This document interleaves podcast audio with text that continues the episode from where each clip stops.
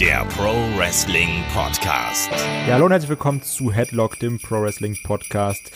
Im Adventskalender Türchen Nummer 10. Ähm, es ist wieder eine ähnliche Paarung wie schon vor drei Türchen war es, glaube ich. Und zwar wieder mit dem Chris. Hallo Chris. Hallo Kai. Und mit mir, dem Kai, wie ihr hört. Ähm, nachdem wir letztes Mal so ganz professionell das Ding da gerockt haben,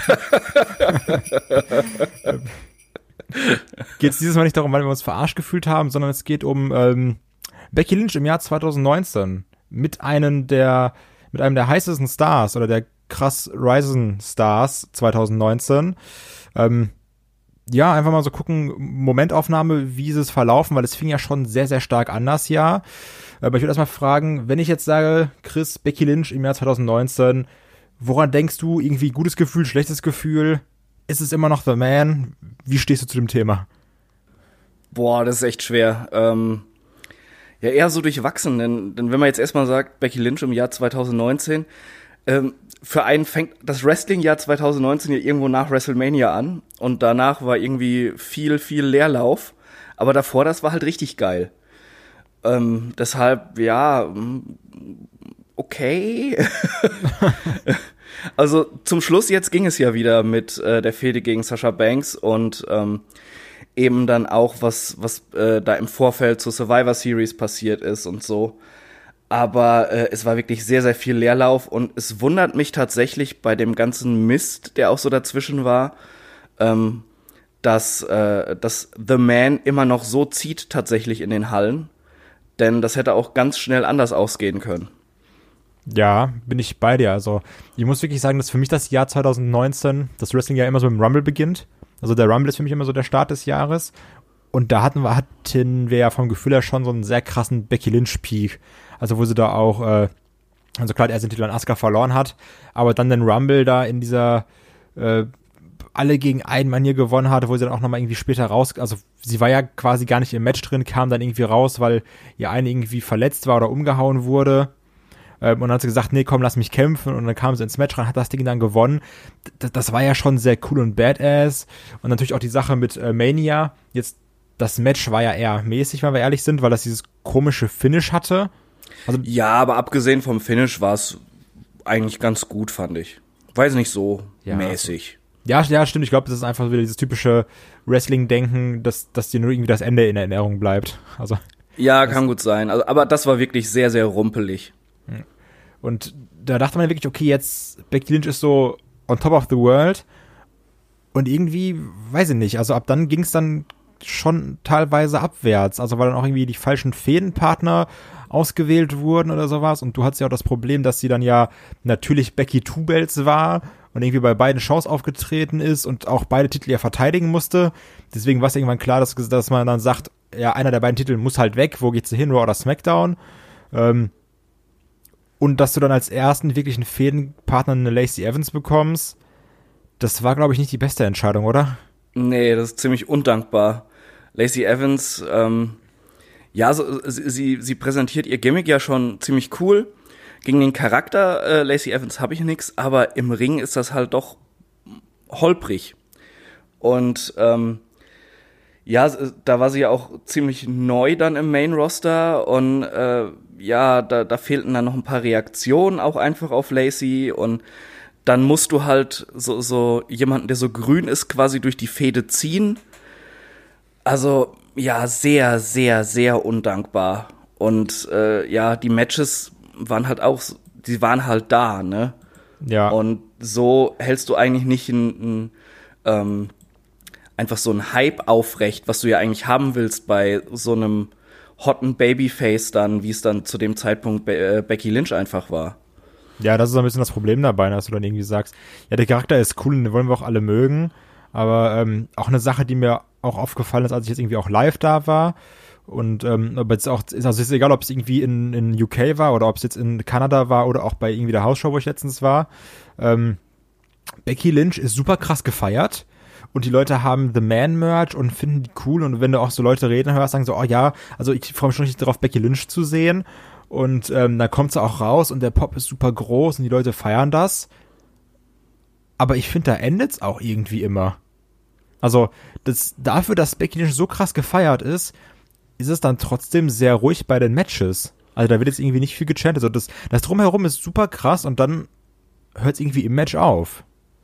Ja, das stimmt schon. Ähm, das liegt halt sehr, sehr oft einfach auch an den Gegnerinnen.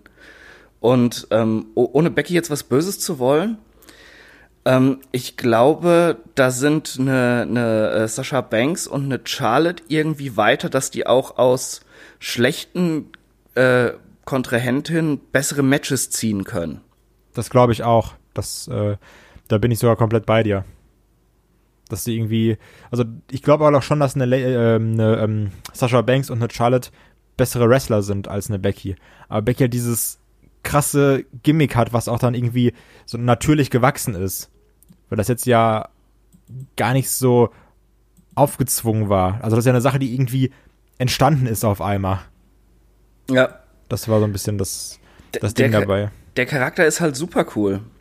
Ja, ja Und, genau, das ist die äh, Sache. Also du magst den Charakter, aber dann irgendwie, also, also jetzt zu sagen, dass eine Becky Lynch einen im Ring nicht überzeugt, wäre auch übertrie wär übertrieben zu sagen, aber ähm, da gibt's dann irgendwie doch schon, dass ich sage, also wenn dann eine Becky Lynch gegen eine äh, Charlotte kämpft oder gegen Sasha Banks, sage ich, ja, die Matches sind gut und machen auch Spaß. Aber die Frage ist dann, liegt es dann daran, dass dann hier auch eine Becky sehr gut ist oder liegt es daran, dass sie dann den richtigen Gegner hat? Nee, also äh, Becky ist schon sehr gut. Aber ich glaube, was sie halt nicht kann, ist um die Schwächen von anderen drumrum worken. Sie braucht halt jemanden, der so zumindest eine äh, ne, ne wirklich solide Wrestling-Basis hat, dass es richtig gut wird. Ähm, während eine, ne Charlotte halt das so ein bisschen wie, wie ihr Vater kann, so, wo man ja immer gesagt hat, er könnte auch mit einem Besenstiel im Ring stehen und würde ein ansehnliches Match worken können. Mhm. Ähm, also, das ist jetzt auch nicht despektierlich gemeint oder so. Becky ist super. Im Gegensatz zu ihrem Freund oder Verlobten äh, beherrscht sie auch das Twitter-Game ziemlich gut. Sehr, sehr gut. Äh, sind sie eigentlich verlobt oder sind sie nur zusammen? Ich nee, weiß die sind, glaube ich, verlobt. Ach du, äh, Schon, da gab es mal so, ein, so ein Bild vom Antrag. Ähm, ja. Aber ich würde sagen, da kommen wir auch, glaube ich, zum ähm, Tiefpunkt des Becky Lynch-Jahres. Also auch des Seth Rollins-Jahres. Obwohl er auch immer sehr schön selber für Tiefpunkte sorgt. Ähm, aber diese Sache mit ähm, Rollins und Becky gegen Baron Corbin und Lacey Evans. Also ich habe es ja auch schon in Podcasts mehrfach gesagt. Ich find's unfassbar komisch, wie ein Real-Life-Couple, die ja sicherlich auch irgendwie klicken müssen miteinander, weil die zusammen sind. Ähm, also die müssen irgendwie, irgendwie eine Connection haben, dass die im Ring stehen und einfach null Chemie miteinander haben. Also die halten Promos und denkst dir einfach so, ey, das ist gerade richtig unangenehm. Habt ihr euch schon mal irgendwann unterhalten oder? ja, ist wirklich so. Das, das, ist unfassbar awkward einfach. So, ja, man hat den Eindruck, die kennen sich eigentlich gar nicht. Ja, das deshalb, ist also, es, es, also was ich jetzt nicht glaube, aber deshalb haben, glaube ich, auch einige Fans dann schon so Vermutungen angestellt, dass auch diese Beziehung irgendwie gestaged ist oder so. Ja, es, weil es einfach so, so seltsam wirkt mit den beiden. Ja, also jetzt schon mal vor irgendwie, du hast eine Freundin oder sowas, stehst da mit der im Ring und das ist so, als, als hättet ihr euch, also als hättet ihr so gar keine Connection, als würdet ihr euch irgendwie auch nicht den Ball zuspielen können oder so. Also das ist also. Vielleicht war den beiden das auch einfach alles selbst unangenehm und peinlich, dass ihre Beziehung von der WWE ausgeschlachtet wurde da. Ja, so typisch instrumentalisiert wieder, ne? So, ah, guck mal hier. Ja. Das ist ja, also. Also es ist ja auch was anderes, äh, wenn du jetzt irgendwie, keine Ahnung, mit deiner Freundin auf der Couch sitzt und ihr küsst euch oder du stehst da mitten im Ring und alle äh, gucken dich so an, äh, weißt du, wie, wie bei der Simpsons-Folge äh, mit, mit Ich habe nichts gemacht, so, sag deinen Spruch, Bart. Ja. So, jetzt küsst euch endlich, küsst euch endlich und du musst dann quasi deinen Partner küssen. Ja, ja, das, das ist echt. Äh, das ist halt, ja, eigentlich verständlich, dass es dann so awkward gewirkt hat. Ja, also da, das hat wirklich beiden keinen Gefallen getan. Also absolut, nee, absolut gar keinen. Nicht. Und dann hast du auch wieder, also auch ein, ein Rollins hat es sogar noch mehr runtergezogen als eine Becky, weil Becky dachte, ja, okay, hier komm oder sowas, aber ähm, das war echt, das war keine gute Entscheidung, wirklich. Ich, ich dachte ja noch damals, okay, irgendwie, um, um jetzt einen Monat zu überbrücken, weil das ist eh nur Extreme Rules und kannst du sagen, dann ist danach SummerSlam, dann wird's wieder größer, aber auch dieser Monat, das war nicht gut. Das war, ja. das war nix. Darf ich übrigens sagen, dass Becky Lynch mich ziemlich scheiße findet? Echt? Warum das denn? Ach, wegen, wegen der, weil du, weil du so ganz blöde Fragen gestellt hast im Interview? Was heißt hier ganz blöde Fragen? Die waren vollkommen legitim. Ja, aber ja? Fragen, die nicht gern gehört werden. Ja, äh, das war's. Äh, das war äh, vor der letzten Saudi-Show, also eine ganze Zeit vorher, ähm, wo da das erste Frauenmatch war. Und äh, ich hatte sie halt gefragt, warum sie als The Man eigentlich immer noch nicht in Saudi-Arabien auftreten darf und äh, was sie denn so dazu sagt. Und da war sie sehr kurz ab und ähm, hat nach der Beantwortung der Frage auch direkt aufgelegt bei diesem Telefoninterview. ja, also weil, äh, legitime Frage, oder? Ja, was stellt dieser Journalist einfach Fragen, die ich nicht hören will, ne? Ja, ich meine, es ist ja immer noch The Man. Frechheit. Von daher. Ähm, aber also das auch, was du jetzt gesagt hast, wenn man dann Becky einen vernünftigen Gegner äh, gibt, dann kommt da auch ein ansehnliches, ansehnliches Match bei rum. Äh, hat man ja wie beim SummerSlam gesehen. Also ich sag mal, wir beide sind jetzt ja keine Fans von Natalia. Ähm, Absolut nicht, nein. Aber das war schon in Ordnung, was die beiden da gemacht haben mit dem Submission-Match und sowas. Das hat gemerkt, da ist irgendwie eine Chemie da oder sowas. Das ist jetzt auch kein Lacey Evans-Match oder so. Das war schon besser. Ja, definitiv. Ähm, Natalia finde ich eigentlich super langweilig in allem, was sie tut. Aber das hat schon gepasst. Und noch mal viel besser war es dann halt eben in der Fehde gegen Sascha Banks dann. Ja, da hast du auch gemerkt. Das hast du dann wieder gemerkt, das ist jetzt einfach nur nicht, da kämpfen gerade zwei gegeneinander äh, und der Grund ist irgendwie komplett fadenscheinig, sondern da war dann auch mal wieder eine Story drin. Also du musst ja nicht nur durch, Zunder, ne? Ja, ein Zug auch mal richtig. Das war auch mal wirklich, da werden auch mal Stühle eingesetzt und sowas wegen guten Shares-Matches. Nee, aber das war dann schon besser. Also, weil dann hat es auch noch irgendwie diesen, diesen Bass, weil da gerade eine Sascha Banks zurückgekommen ist. Also, das war dann schon wieder so ein Aufschwung. Und ich muss auch sagen, dass das, ähm, gerade durch dieses krasse Tief, was du dann hattest, eben mit dieser Rollins-Geschichte und mit dieser Lacey Evans-Kacke und sowas, ähm, du merkst halt schon, dass es ab dem SummerSlam eigentlich wieder aufwärts geht. Ja, aber ich, also, also ich bin immer noch nicht so ganz mit der Sascha Banks Story zufrieden. Nee, weil die, also, also die, die wurde ja auch so, das Problem war, glaube ich, mit diesem Fox-Deal und mit dem Brand-Split und sowas alles, dass dann irgendwie Geschichten, die Potenzial für vier Monate hatten, so in drei Wochen gepackt wurden. Das war so ein bisschen das Problem. Ja, das oder? war alles so holter die Polter, ziemlich planlos einfach. Wen wollen wir jetzt überhaupt bei, bei SmackDown haben, wen bei Raw? Und das hast du halt gemerkt. Normalerweise hätte es ja Sinn ergeben, wenn äh, Becky den, den äh, Titel gedroppt hätte bei Hell in a Cell. Denn äh, Heel Sascha als Rückkehrerin äh, gerade äh, super heiß einfach, was die Reaktion angeht. Das hätte schon extrem viel Potenzial gehabt und jetzt ist sie halt irgendwie so Wasserträgerin von Bailey. Ist halt wieder da, wo sie war, bevor sie gegangen ist, ne? Ja. Äh, seltsam. Aber ich muss auch sagen, ich, ich, mag dann aber auch jetzt eine Becky Lynch gerade wieder in dieser, auch in so Survivor Series Sachen, wenn sie dann irgendwie äh, wieder so, so ein Team irgendwie quasi anführt und dann, also weil eine Becky Lynch schafft halt das, was irgendwie mehrere Frauen aus der Division nicht schaffen, die bringt dann irgendwie so eine gewisse Coolness mit. Sogar auch eine gewisse natürliche Coolness. Also ich sag mal, bei einer Becky wirkt es trotzdem manchmal sehr gezwungen, aber die hat halt irgendwie so ein, so ein natürliches Charisma irgendwie. Ja, die, die geht in ihrer Rolle halt super auf einfach, das merkst du. Da, ja. Äh, da fühlt sie sich wohl und ähm, sie ähm, hat diesen Charakter, den sie da spielt, genau verstanden und äh, weiß, wie sie den auch schrittweise weiterentwickeln kann und wie sie eben auf Sachen zu reagieren hat, was halt nicht nur bei, der, bei den Frauen, sondern allgemein in der WWE vielen Wrestlern einfach abgeht, weil der Charakter auch zu flach ist.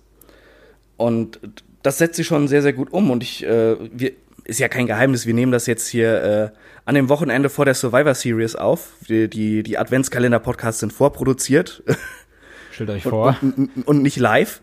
Und ich muss sagen, ich habe richtig Bock auf das, äh, das Match gegen Shayna Baszler und Bailey. Ja, weil, Becky. weil halt auch drei Frauen im Ring sind, die wresteln können. Und die auch ja. miteinander, denke ich mal, umgehen können. Und also, und auch irgendwie alle eine eigene Art mitbringen. Dass du jetzt wirklich drei eigene Gimmicks hast und nicht da, nur jetzt da, irgendwie drei Blonde, die gegeneinander kämpfen. Genau das, also eine Shayna Baszler im Ring ist immer noch teilweise ein bisschen unrund, obwohl sie ja. sich stark verbessert hat. Ah ja. Aber äh, ich habe jetzt schon Bock auf diesen Moment, wo dann Bailey aus dem Ring geworfen wird. Nix gegen Bailey, die ist als Heel auch echt äh, interessant bisher. Und sich dann einfach äh, Shayna und The Man gegenüberstehen. Ich glaube, das sorgt für einen riesen Pop in der Crowd. Ja, und das dann noch in Chicago dazu. Also ähm, da wird dann die Crowd auch ihr Übriges tun. Ich habe da, ich habe da Bock drauf und ich muss, das ist halt das, was ich meine mit, dass es so ab äh, SummerSlam dann doch irgendwie wieder aufwärts ging, nachdem man sich da, nachdem man da schon irgendwie viele Federn gelassen hat. Gerade mit dieser katastrophalen Rollins-Geschichte. Ja, und, und ich glaube, da, das liegt größtenteils einfach daran, dass Becky ähm, ihren Charakter so gut rüberbringen kann. Ja. Denn alle anderen oder fast alle anderen wären halt über diese enorme Durststrecke, die da war, gestolpert und hätten oh, nicht ja. mehr gewusst, wie sie den eigenen Charakter aus diesem Loch wiederziehen können. Das ist wahr. Also, aber auch wenn, wenn wir schau, schau dir nur einen Seth Rollins an. Das ist es ja. Ja, das ist halt schon. Der kriegt's überhaupt nicht hin. Ja, du merkst es ja auch dann, dass es dann auch die äh, Seth Not Cool Chance gibt und sowas und dann twittert er noch, um sich sympathisch zu machen. Ähm, ja, aber auch jetzt, wenn wir mal so das Jahr der Becky Lynch besprechen, muss ich schon sagen, dass sie mit die größte Gewinnerin, jetzt auch nicht nur auf die äh, Frauendivision gesehen, des Jahres 2019 ist. Natürlich ist, ist nie alles perfekt, ähm, aber wenn du mal überlegst, was die für ein Jahr hatte und jetzt anscheinend auch immer noch hat, das ist, glaube ich, schon ein Jahr, auf das man eigentlich mit Stolz zurückgucken kann. Ja, definitiv. Rumble-Sieg, äh, WrestleMania Main Event, da der Sieg sich wieder aus dem Loch gezogen, eben. Ähm, jetzt wieder äh, äh, einfach Anführerin von, von Team Raw dann quasi. Äh, das, das ist schon echt gut. Und Becky Lynch ist mit Fug und Recht ein absoluter Megastar in der WWE. Ja, ganz genau. Also es bleibt eigentlich nur abzuwarten, was 2020 bringt. Für Becky Lynch. Ja, äh, falls sie ihr da wieder irgendeinen Mist hinwerfen, ob sie, ob sie das dann wieder so gut auffangen kann auch. Ne? Denn wir wissen ja, bei der WWE äh, ist halt eben nicht alles Gold, was glänzt. Da ist immer mal irgendwie so, ja, Leerlauf dann, den einige Leute erdulden müssen. Das stimmt. Ja. ich würde sagen, Becky Lynch, gutes Jahr gehabt. Wir beide guten, guten Podcast gehabt, gutes Türchen gehabt. ähm, viel mehr gibt es von mir gar nicht mehr zu sagen. Von daher sage ich schon mal Tschüss und überlasse dir das letzte Wort. Äh, keine Ahnung, was soll ich sagen? Äh, Becky ist super, auch wenn sie mich scheiße findet. Ja. Ja, aber wie gesagt, liegt auch an dir, selber schuld. Stell nicht so dumme Fragen. das stimmt. Ich gehe dann jetzt auch. Tschüss. Tschüss.